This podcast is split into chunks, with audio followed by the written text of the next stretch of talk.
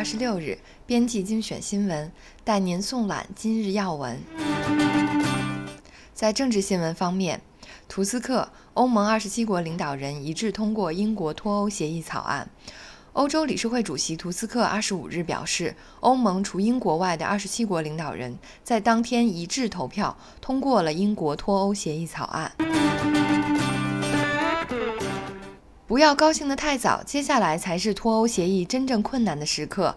闯关英国议会，在英国人公投决定脱欧逾两年之后，英国首相特蕾莎梅和欧盟其余成员国领袖经过艰苦磋商，终于通过了一项五百八十五页、涉及多项脱欧条款的协议。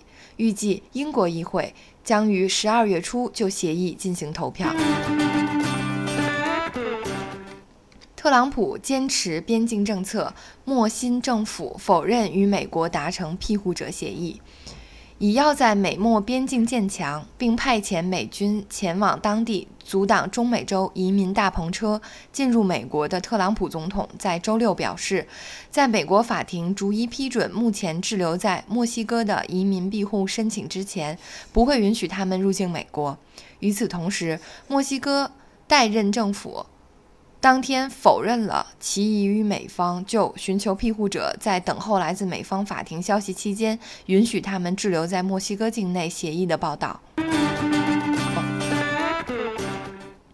特朗普为何对法国黄背心运动感兴趣？美国总统特朗普再次向法国总统马克龙施压。法新社记者表示，特朗普同时在向欧盟的贸易和军费开支施压。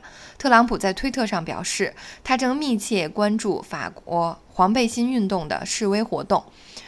特朗普表示，美国在巨额军费开支上是公平合理的。法新社表示，特朗普发的推文有所指，但相当模糊。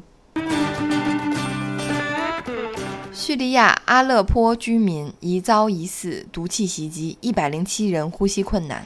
据官方媒体报道，叙利亚反政府武装在当地时间周六晚用含有毒气的火箭弹袭击了叙利亚北部城市阿勒颇的部分地区，导致至少一百零七名平民呼吸困难。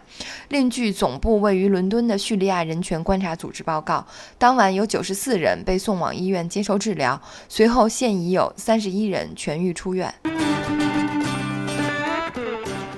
选举对两岸关系影响不大。评论指选情非华打压之功，国台办欲城市直接交流。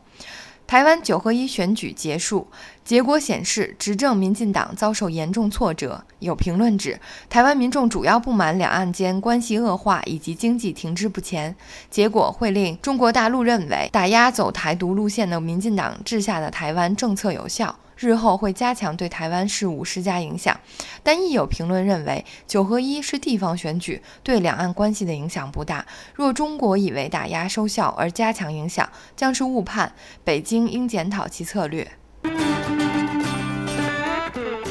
克里米亚外海与俄爆冲突，乌克兰戒严迎战。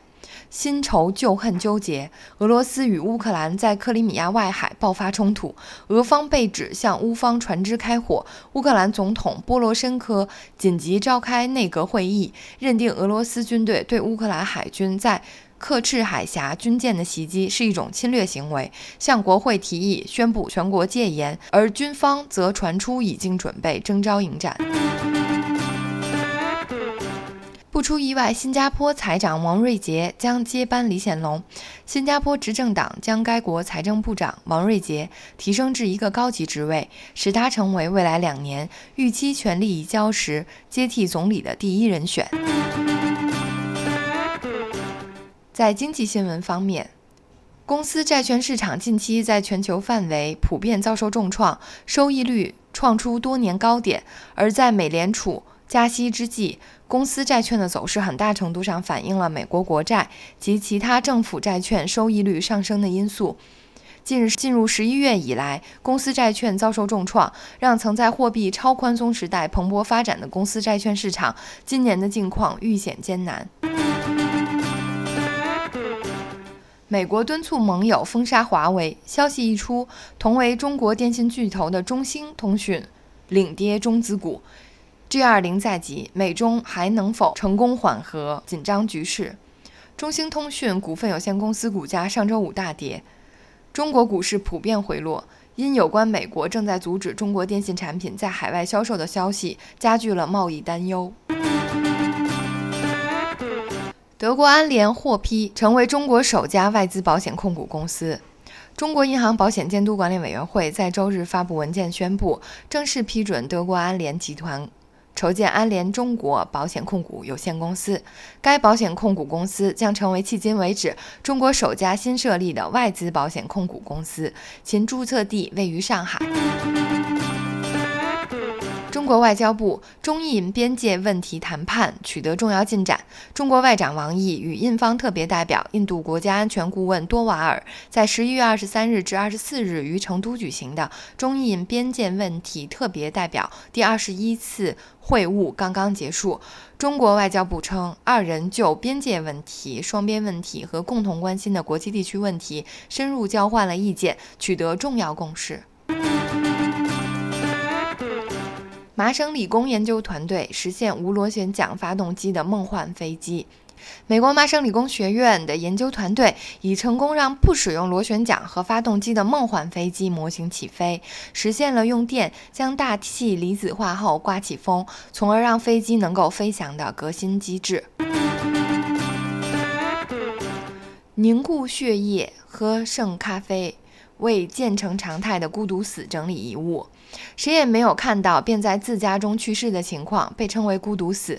国家对此没有下定义，全国的发生件数也并不知晓。但是，代替遗嘱整理遗物的担当业者正在增加。对于社会来说，这种死法正渐成常态。卖原生探郎，承藤子之志，继续描绘哆啦 A 梦。喜欢哆啦 A 梦到不但真的相信有时光机，还把脚伸进桌子抽屉里的程度。约二十年后，这个孩子迎来了让人意想不到的未来。麦原生太郎被委任为原作者藤子 F 不二雄的后继者，继续描绘哆啦 A 梦。现年四十九岁的他，每天画着哆啦 A 梦。以上就是今日要闻，感谢收听，谢谢关注。